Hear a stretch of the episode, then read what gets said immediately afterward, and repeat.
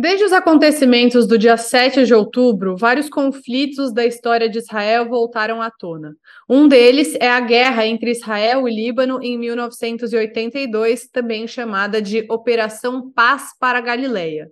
A operação é considerada uma das mais desastrosas da história militar de Israel e mudou o cenário do Oriente Médio.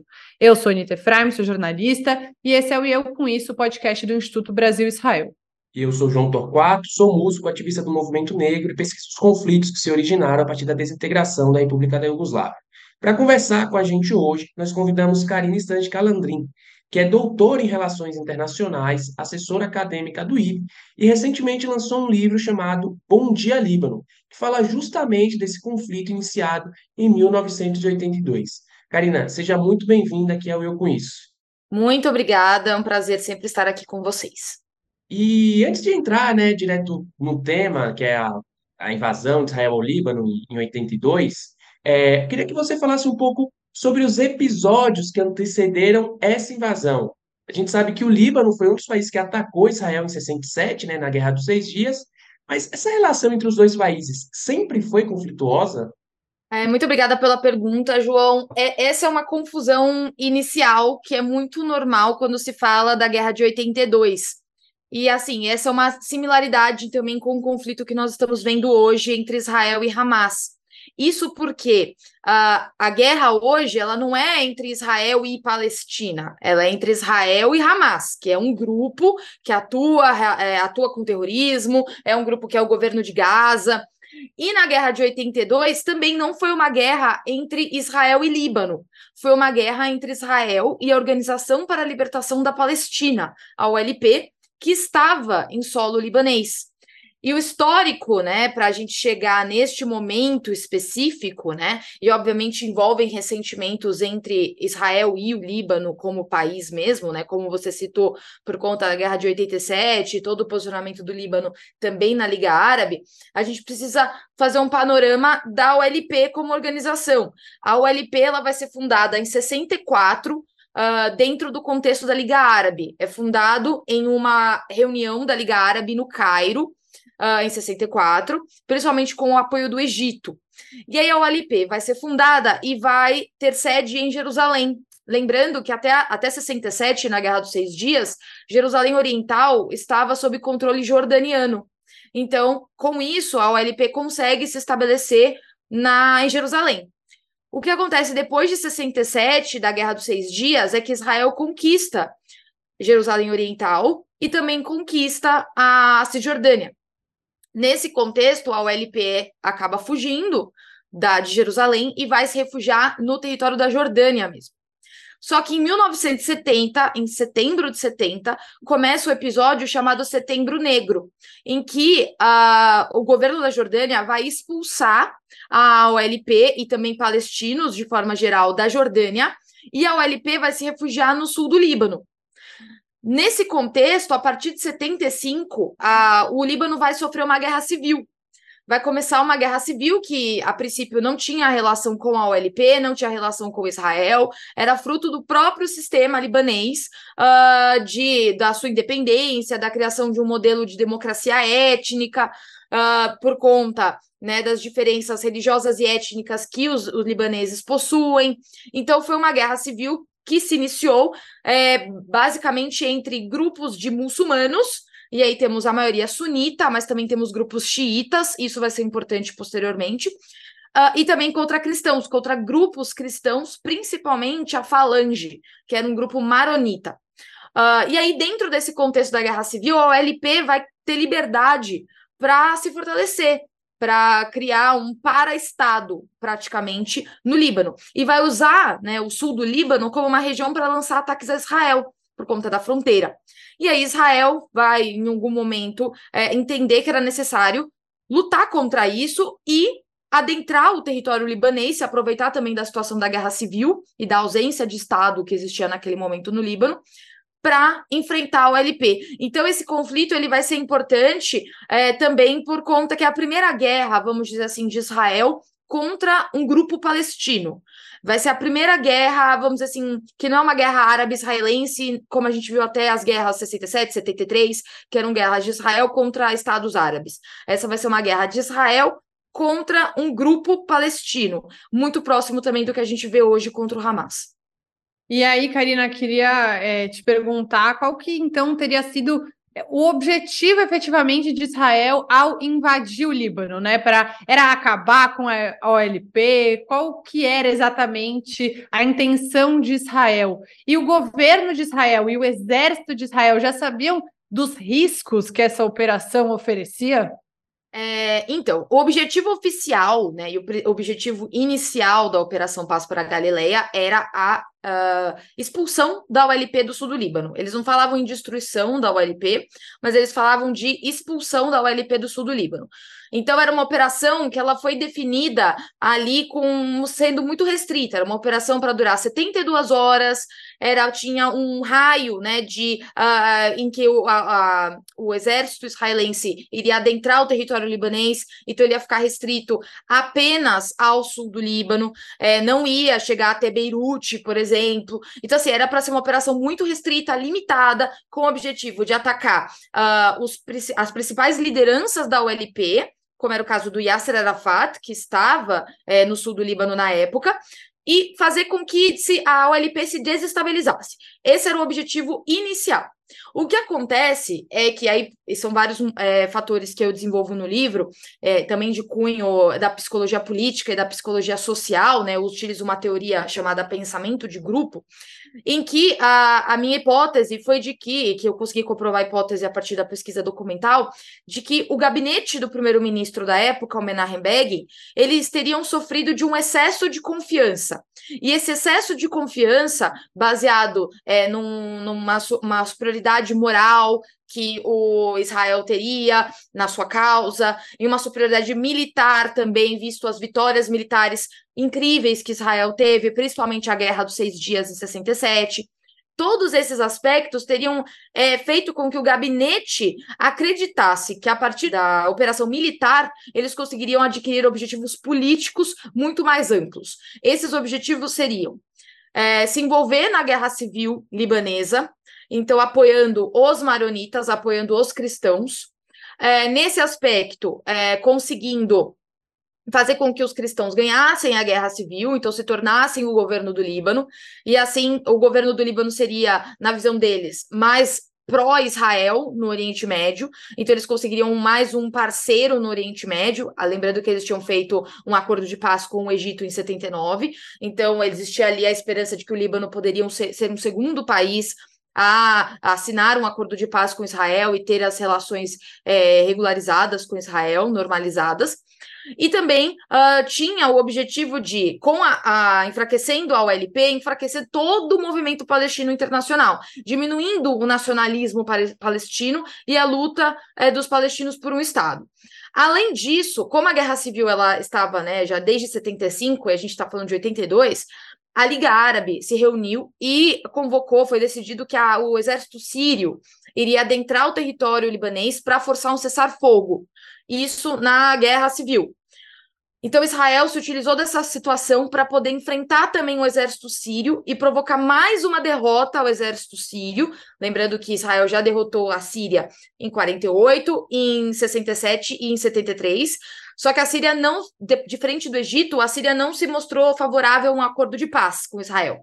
Então, existiu uma crença, uma crença da, do gabinete que se eles derrotassem militarmente a Síria mais uma vez, eles se sentiriam impelidos a assinar um acordo de paz com Israel.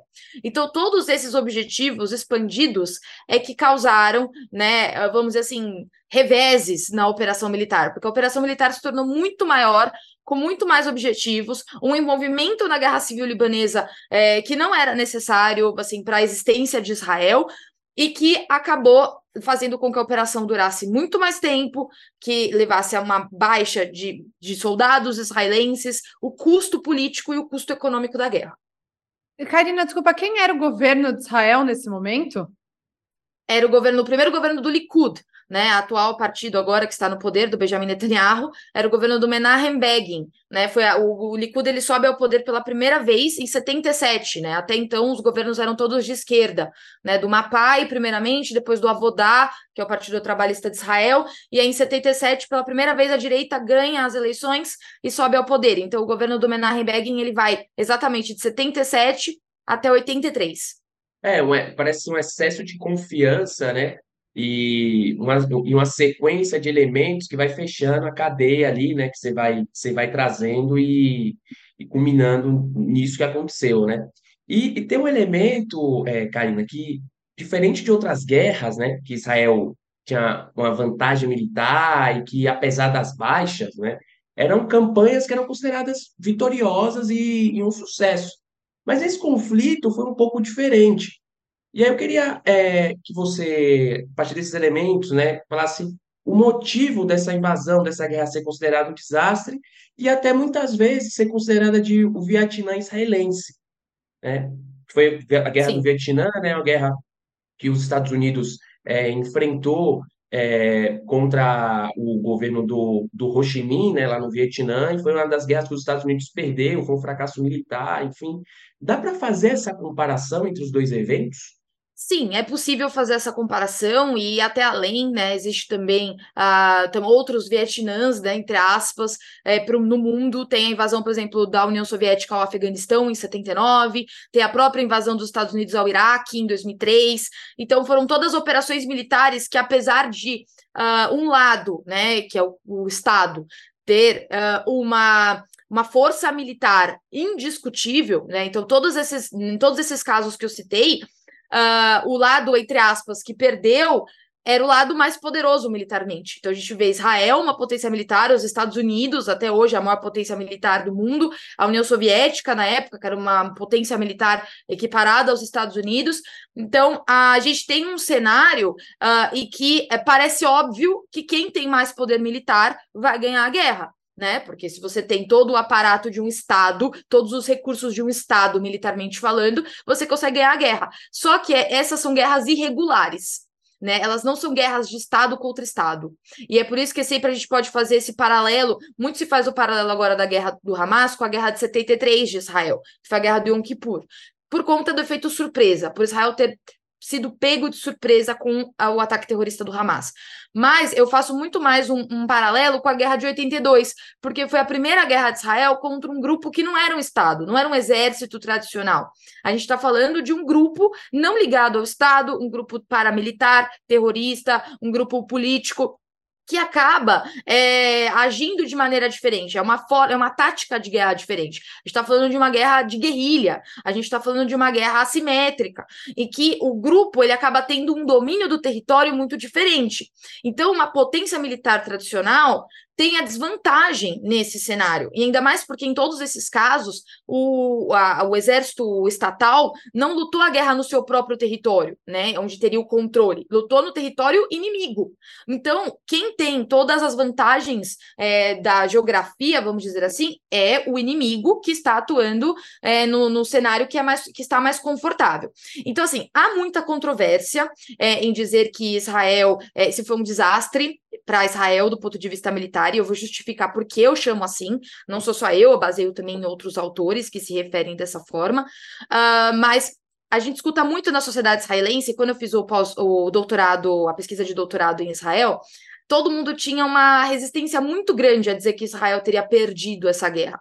Porque o objetivo inicial, que era expulsar o LP, foi atingido. Então, a Israel conseguiu expulsar o LP. O LP, depois de 82, ela vai para o Líbano. Ela vai, desculpa, ela sai do Líbano e ela vai para Tunísia. Então, o Yasser Arafat e todos os seus é, apoiadores né, da OLP, do alto escalão da OLP, vão para a Tunísia, elas saem, saem do Líbano. Então, isso, esse foi um objetivo que foi atingido. Só que os outros objetivos que foram delimitados, nenhum deles foi atingido. Então, eles não conseguiram enfraquecer o nacionalismo palestino, pelo contrário, eles não conseguiram é, fazer os maronitas ganharem a guerra, os maronitas perderam a guerra. Eles não conseguiram é, é, enfrentar a Síria de uma maneira satisfatória, como eles queriam, e realizar um acordo de paz com a Síria. Isso não aconteceu. Nem um acordo de paz com o Líbano. Vamos lembrar: logo em seguida, o governo de Israel cai. Então, em 83, o governo é desfeito, né? A, toda a maioria do parlamento é desfeita e novas eleições são convocadas. E quem ganha as eleições em seguida é o Avodá, então a esquerda volta ao poder, no primeiro governo, inclusive, do Shimon Peres. Então, volta ao poder. E aí a gente tem uma situação de que ah, também teve uma crise econômica, Israel entra numa crise profunda econômica, vai começar a, a hiperinflação em Israel, ali no começo, da, muito fruto também do gasto da guerra. Vão ter manifestações nas ruas em Israel, principalmente em Tel Aviv, vai ter uma manifestação gigantesca contra o governo. Vão ter os massacres de Sabra e Shatila, que apesar de não terem sido realizados por Israel, Israel permitiu que eles acontecessem, e aí foi convocada uma comissão de inquérito internamente em Israel, que levou à condenação do então ministro da Defesa, Ariel Sharon. Uh, então, assim, todos esses aspectos demonstram que foi um desastre, porque você espera que os objetivos seriam atingidos, que teriam um custo baixo, que teriam muitos também, muitos jovens soldados morreram, na, na cooperação, que levou a uma revolta também da sociedade israelense. Uh, então, assim, você espera que seja uma operação rápida, é, é, barata, com poucas baixas, que você atinge os objetivos e você mude todo o cenário do Oriente Médio. E muito pelo contrário, isso não aconteceu. E aí a gente pode argumentar a mesma coisa na invasão dos Estados Unidos ao Vietnã. O objetivo central, que era a unificação do Vietnã e o Vietnã se tornar um país comunista, isso não aconteceu com a invasão do Vietnã. Mas, pelo contrário, não quer dizer que tenha sido uma operação fácil, que eles tenham é, conseguido, é, de maneira simples e barata, é, atingir o objetivo. Uh, o, um, um, o Vietnã do Norte, se eu não me engano, continuou sendo um país comunista. Então, assim, é uma situação que não surgiu, não surtiu os efeitos que eram esperados pelo governo dos Estados Unidos, fora os gastos da guerra, fora as mortes dos soldados e as manifestações também que aconteceram nos Estados Unidos contra o governo. Então, todo esse esse contexto faz com que eu chame, né, essa invasão, assim, nova, como também outros é, autores, de Vietnã israelense, por todas as consequências. E a última consequência, só para finalizar essa parte, a última consequência, que, na minha opinião, é uma das piores, é que todo esse contexto da guerra do Líbano fez com que surgisse o Hezbollah. Então, o Hezbollah ele surge no contexto da primeira guerra do Líbano. E que Israel depois vai enfrentar o Hezbollah em 2006, e até hoje, a gente está falando do Hezbollah hoje, em 2023. Então, é uma situação que para Israel é uma ameaça muito grande, e que um dos motivos da criação do Hezbollah foi todo esse contexto interno do Líbano e esse envolvimento de Israel na guerra civil ao lado dos maronitas. É, eu acho que essa parte do Hezbollah é muito importante e tem tudo a ver com o momento que Israel está vivendo hoje. Então, queria que a gente explorasse um pouco mais, Karina, essas similaridades e diferenças entre a Primeira Guerra do Líbano e o que está acontecendo agora em Israel.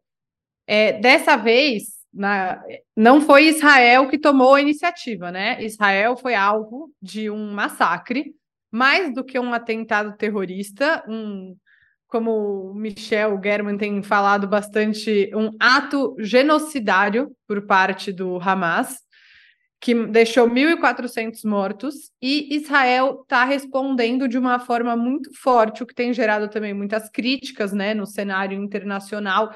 Em relação à imagem de Israel para a população mundial, o que, que tem de similar, o que, que tem de diferente entre o que aconteceu na Primeira Guerra do Líbano e o que está acontecendo agora? Em relação ao próprio governo, é, Benjamin Netanyahu vai, tende a ser afetado da mesma forma que Menachem Begin, que é o mentor intelectual, digamos assim, de Benjamin Netanyahu, tende a ser afetado da mesma maneira? Quais são os paralelos que você consegue ver? Israel é, talvez deixe de entrar por terra agora, nesse momento, em Gaza, também por ter passado o que passou nessa guerra do Líbano? É, fiz muitas perguntas, mas acho que são alguns nortes, um norteadores para a gente entender o que tem de parecido, o que tem diferente, para depois a gente chegar no Hezbollah, que acho que todo mundo quer ouvir sobre, né? Claro, é, eu vejo muitas similaridades. Eu acho que, primeiro, por ser uma guerra irregular, né? Então, a gente está falando de duas guerras que são travadas contra grupos, grupos palestinos, né? Que não são ligados a um Estado, não é um Estado tradicional, uma guerra de exército contra exército. A gente está falando de uma guerra irregular. Então, uh, esses dois aspectos são extremamente similares. Segundo, né, é que é assim, é, é, curioso pensar que o Netanyahu tem como mentor intelectual Menachem Begin, mas aí vou permitir assim me dizer que parece que não aprendeu nada, né? Porque se ele tivesse lido um pouco a história, visto que o Menachem Begin passou, é, no Líbano, principalmente, ele não teria tomado certas atitudes agora, né? Uh, lembrando que uh, a OLP, obviamente, não é o mesmo tipo de ataque terrorista que a gente viu agora, não há comparação na história de Israel com o ataque que o Hamas perpetrou agora no dia 7 de outubro, mas a OLP fazia ataques terroristas a Israel pela fronteira do Líbano, né? Então já existia essa questão do terrorismo e da, da do, né, da, da possibilidade de tentar acabar com o terrorismo. E tanto que a operação militar não deu certo, porque eles expulsaram a OLP, mas eles não conseguiram fazer com que a OLP acabasse. A OLP não acabou, né? A OLP existe até hoje. O que mudou foi exatamente a perspectiva que a OLP é, teve junto com o governo israelense sobre o conflito. No final dos anos 80, a gente sabe que a OLP, também muito surpreendida pelo contexto da intifada, da primeira intifada, quando surge o Hamas, né? Tudo bem, parece ser interligado. É, quando surge o Hamas, a OLP ela vai uh, entender que ela precisava mudar a postura dela. Né? E aí o governo de Israel também era um governo favorável na época a um acordo, e aí eles começaram as tratativas que levaram aos acordos de Oslo. Então eles tiram é, a, o aspecto da luta armada da sua carta nacional, então a OLP ela muda a sua postura internacional e abandona essa frente do terrorismo e da luta armada né? E se torna um grupo pacífico, que é um grupo pacífico até hoje. Mas todo esse contexto, então, assim, é, são duas guerras que se colocam contra grupos não ligados a um Estado e guerras irregulares. Então, o que é muito difícil, e aí não só na história de Israel, todas as guerras que a gente vê que são guerras irregulares ao longo da história, sempre se mostram um desafio muito maior para o exército tradicional. Então, como eu falei, a gente falou do própria guerra do Vietnã, da invasão do Afeganistão pela União Soviética, da guerra do Iraque dos Estados Unidos, da guerra do Afeganistão dos Estados Unidos. São inúmeros conflitos que a gente vê entre grupos não ligados ao Estado, grupos terroristas, contra grupos é, é, estatais, né, contra exércitos estatais, que se mostram muito difíceis de serem enfrentadas, porque o grupo ele não morre simplesmente você é, extirpando todos os membros do grupo porque existe uma ideia, existe uma ideologia por trás. E essa ideologia, ela vai continuar existindo enquanto pessoas se identificarem com essa ideologia. E todo o cenário da guerra faz também com que essa ideologia cresça, querendo ou não, para certas pessoas uh, que entendem que aquele. A gente está vendo isso muito nas redes sociais, né? Então, que estão vendo esse cenário é, e acreditam que o Hamas representa a luta palestina e que está certo o Hamas fazer terrorismo. A gente vê esse tipo de coisa. Então, mostra como a ideia está viva. E mesmo que é, vários combatentes do Hamas morram, outras pessoas vão aderir à causa, como aconteceu com a OLP. A OLP só deixou de ser terrorista quando houve uma liderança que, que era o Yasser Arafat, junto com outros, que decidiram, não, a gente tem que mudar nossa abordagem porque o que a gente está fazendo não está dando certo para a causa palestina, né? E aí, e, sorte Karina, que tinha uma coisa é. que eu acho que é, você falou recentemente, tiraram sobre e tiraram bastante de contexto, mas que você foi falando e foi me lembrando também sobre as similaridades, como o, a falta de diálogo do atual governo de Israel com o Fatah, que não é perfeito, que tem um milhão de problemas, mas que ainda assim é o grupo mais razoável e é o governo é, palestino reconhecido pelo mundo, essa falta de contato, essa falta de apoio para o desenvolvimento e institucionalização também levou ao fortalecimento do Hamas. Isso me lembrou bastante. Então, como Israel foi lá, enfrentou a LP dessa maneira, e surge o Hezbollah. Estou viajando ou você acha que dá para também fazer esse paralelo? Sim, com certeza dá, com certeza, né? A gente tem que falar que nunca no conflito nunca ah, tem pessoas, os culpados e a, as vítimas, é muito, é muito mais assim, obviamente, as vítimas são sempre os civis, né? Mas digo assim, né? Quando você tá lutando a guerra, não é um lado que sempre acerta e um lado que sempre erra, não é um filme de super-herói. Isso é importante a gente ter em mente, assim, não é um filme. A vida real, ela tem muito mais nuances. Então, sim, você tem um movimento de um lado, por isso que eu falo que não foi só a postura da ULP que mudou. Existia um governo em Israel na época que também se dispôs a sentar na mesa e negociar. Porque é aquilo, quando um não quer, dois não fazem. Então, mesmo que a OLP tivesse mudado sua postura, se Israel não tivesse um governo disposto, não teria acordo, acordo de paz e vice-versa. Podia ter um governo disposto em Israel, como já aconteceu também, governos, a gente fala em 2000, em 2008, governos que estavam dispostos a negociar e os palestinos também não quiseram. Então, depende muito dessa conjunção de elementos. Mas só voltando ao governo do Menachem Begin, né, uh, foi um desastre. O governo do Menachem Begin acabou, acabou em 83, eles perderam maioria, novas eleições foram convocadas, a esquerda voltou ao poder em 84 uh, ah, e teve que enfrentar todas as questões da crise política e da crise econômica que se instaurou em Israel. Mas o mais importante, a, a carreira do Menachem Begin acabou. A carreira do Menachem Begin acabou depois de 83.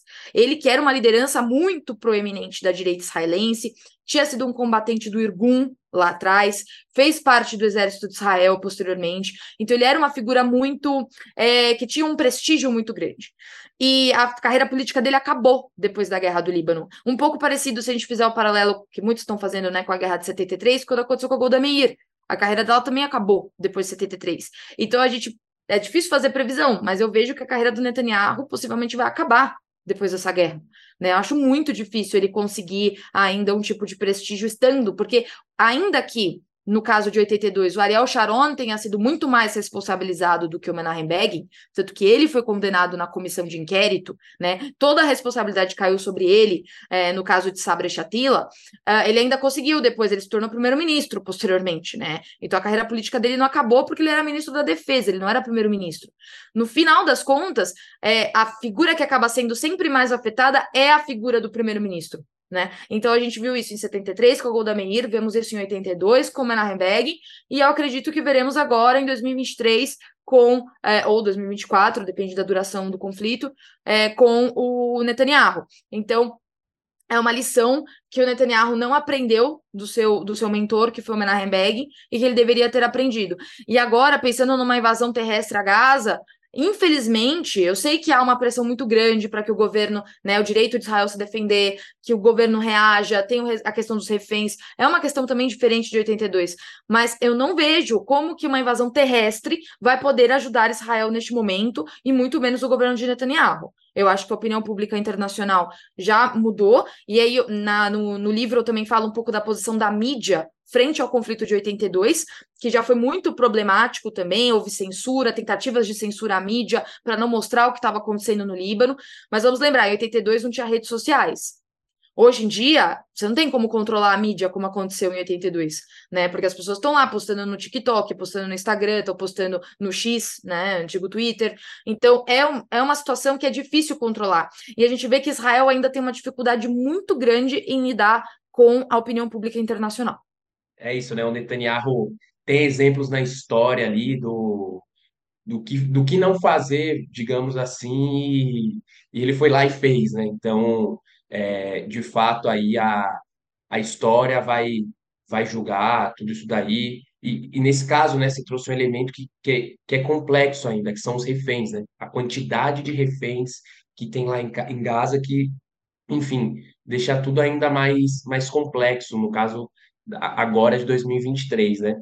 E aí eu queria entrar no Hezbollah, que foi pincelado aqui em várias vezes, é, Karina, que em, 2000, em 2006, né, Israel voltou a entrar em guerra no, no Líbano, né, dessa vez especificamente com Hezbollah, certo? E teoricamente está em guerra até hoje. E aí, é, qual que foi o impacto do conflito de 82, né, de 1982, na guerra de 2006? Como que o Hezbollah entra nessa equação também que a gente está vendo hoje, né? Afinal, a gente acompanha é, aqui, no, aqui no IB, nos veículos de comunicação, enfim, o Hezbollah sendo citado ali, aqui. É, como é que se dá isso? É, exatamente. O, o Hezbollah, ele é fruto da guerra do Líbano de 82 e fruto da guerra civil libanesa de 75 até 94. Então, ele, o Hezbollah, ele surge como uma dissidência do, dos, do, da frente muçulmana na guerra civil, xiita, tá? Porque a maioria muçulmana no Líbano, naquela época, era sunita, mas tinham grupos xiitas. Esses grupos xiitas foram financiados, treinados pelo Irã, Tá? Então já tinham células iranianas dentro do Líbano, dentro da Guerra Civil Libanesa, Lembrando que a Revolução Iraniana foi em 79. Então, é, já tinham células do governo iraniano dentro do Líbano que treinaram e que financiaram a formação do Hezbollah. Então, o Hezbollah, de frente do Hamas, o Hamas é sunita, apesar de receber financiamento do Irã. Mas o Hezbollah não, o Hezbollah ele é xiita e ele recebe financiamento do Irã até hoje. Ele é um grupo formado ideologicamente pelo Irã. E aí eu vou, se eu puder indicar uma série que conta muito bem isso. O primeiro episódio dessa série conta muito, muito bem isso. Mostra. É a chama é, Fantasmas em Beirute, tá? É uma série da Paramount Plus. É, e é uma série muito legal sobre espionagem e tudo mais. Mas o primeiro episódio dessa série é, se passa em 82 e se passa, né, como o, as células iranianas foram entrando em contato com libaneses xiitas e a, organizando eles para formar o Hezbollah. Então é muito interessante como esse processo foi feito. Obviamente, a série tem sua romantização, né? Não é 100% o que foi aquilo, é, mas uh, é muito interessante para ver esse movimento de como foi a formação. E o Hezbollah, então, ele vai surgir como um grupo que depois vai se tornar um grupo é, também político dentro do Líbano. Hoje tem cadeiras no parlamento libanês, é um partido político, uh, e vai ganhar cada vez mais poder dentro do Líbano e tem como seu principal inimigo Israel, porque é, ele também é fruto do próprio movimento iraniano. Então, Irã também, o Irã também tem como um dos seus principais inimigos Israel. Então, é, é algo que combina nesse aspecto. Então, o Hezbollah ele vai cada vez mais lançar ataques terroristas a Israel, e Israel vai tentar combater o Hezbollah novamente numa invasão terrestre no Líbano em 2006. E é uma também uma operação que eu não estudei a fundo essa operação, mas ela é uma operação também desastrosa para Israel. Israel não conseguiu atingir o seu objetivo, o Hezbollah não deixou de existir, então, e ele só se fortaleceu desde então. O Hezbollah de 2006 não é o Hezbollah de hoje, porque o Hezbollah de hoje ele tem muito mais experiência militar, porque o Hezbollah atua na guerra da Síria também, e ele cresceu muito, e ele é muito mais poderoso militarmente que o Hamas. Apresenta uma, é, uma ameaça muito maior para Israel. Israel tem que realmente se preocupar com o Hezbollah. Por isso que quando aparece, ah, o Hezbollah vai entrar na guerra, isso preocupa. Preocupa, porque o Hezbollah, se o Hamas já, já gera toda, todo um desgaste, toda uma tensão para Israel, imagina o Hezbollah. O Hezbollah é muito mais poderoso. Então, é uma relação que é fruto da guerra de 82, passa por 2006 e vemos essa ameaça até hoje. É, acho que essa questão do Hezbollah é uma das mais complexas, né? E Israel, nesse atual momento, está entendendo se a guerra já é em duas frentes, se não. Mas, Karina, vindo desde 82 até agora, que, de novo, esse é um problema para Israel, em que medida você diria que as guerras com o Líbano mudaram a sociedade israelense e, bom, já está um pouco óbvio, mas vou perguntar mesmo assim, o que, que a gente vê dessas guerras até hoje? É, então, a, a, o Líbano é um grande desafio para Israel, né? Então, as duas operações militares israelenses no Líbano não tiveram vamos, resultados muito favoráveis a Israel apesar, né, como eu falei, em 82, ter aqueles que defendem que ah, não foi uma derrota porque Israel atingiu parcialmente seus objetivos, eu vejo de maneira diferente pelas sequelas que a guerra deixou. E a guerra deixou sequelas é, não só é, para a, na esfera militar, vamos dizer assim, de Israel, mas na sociedade israelense. É muito difícil você conversar com pessoas até hoje que lutaram na guerra de 82. As pessoas não querem falar sobre isso. Eu já tentei entrevistar várias pessoas e eu não consigo, porque as pessoas não querem falar sobre isso.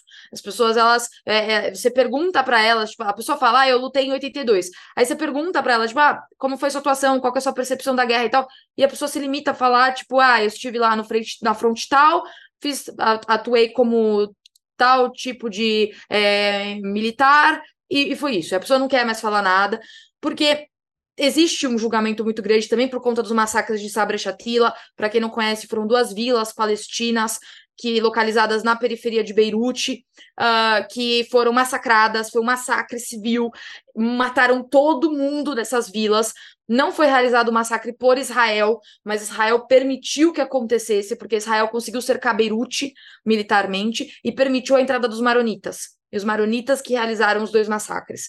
Então, uh, tanto que foi julgado, bem, não sou eu que estou dizendo, teve uma comissão de inquérito em Israel né, a, a, é, convocada logo em 84 já, em que Ariel Sharon foi condenado teve responsabilidade. Ele foi proibido pelo resto da sua vida de ocupar o cargo de ministro da Defesa. Então, é, houve uma, um julgamento dentro da sociedade israelense e é difícil isso também para Israel assumir, um pouco por essa ideia de moralidade, de que Israel teria uma moralidade superior né, nesse aspecto, porque Israel sempre é representado pelas vítimas. E isso teve um impacto muito doloroso na sociedade. Assumir que Israel teve parte em um massacre de duas vilas palestinas de civis. Então, é, é, um, é um aspecto é, que dói, é uma ferida na sociedade israelense. E isso tem que ser lidado. Uh, não é fácil, eu acho que isso também não é trabalhado do ponto de vista social, lidar com esse trauma, lidar com essa ferida. Por isso que há tanta é, tem tanta relutância das pessoas que participaram da guerra, né? Os soldados que lutaram na guerra, até no serviço militar obrigatório, né? Ou reservistas, não eram pessoas que seguiam a carreira militar necessariamente.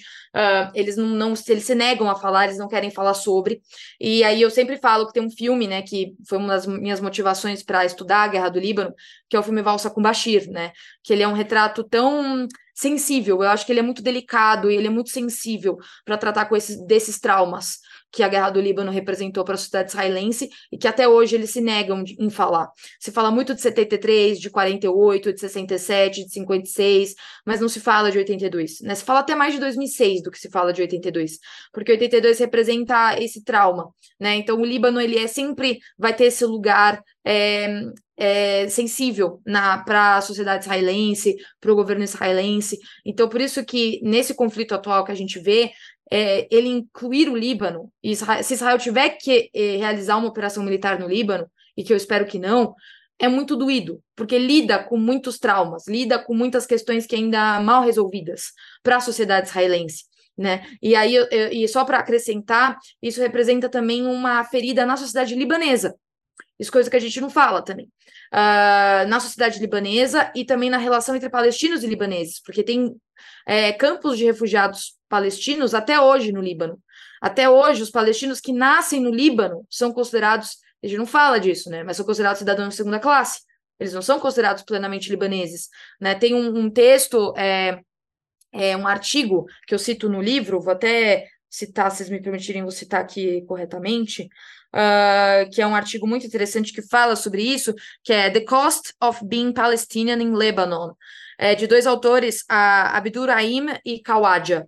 É, são dois autores árabes, libaneses, uh, que contam um pouco né, sobre isso, como que é o, como é ser o custo de ser um palestino no Líbano. É um artigo de 2010, então já tem um tempo, mas é bem posterior à Guerra de 82, e conta um pouco né, sobre isso, que ninguém fala sobre isso que é muito sofrido ser um palestino no Líbano. E aí tem um, um, outro filme que foi indicado ao Oscar, inclusive, um filme libanês chamado O Insulto. Ele está disponível no Prime Video, para quem tiver interesse em assistir. É um filme muito bom, é, que mostra exatamente essas feridas na sociedade entre libaneses e palestinos, né? E como que o contexto de Israel também importa nisso.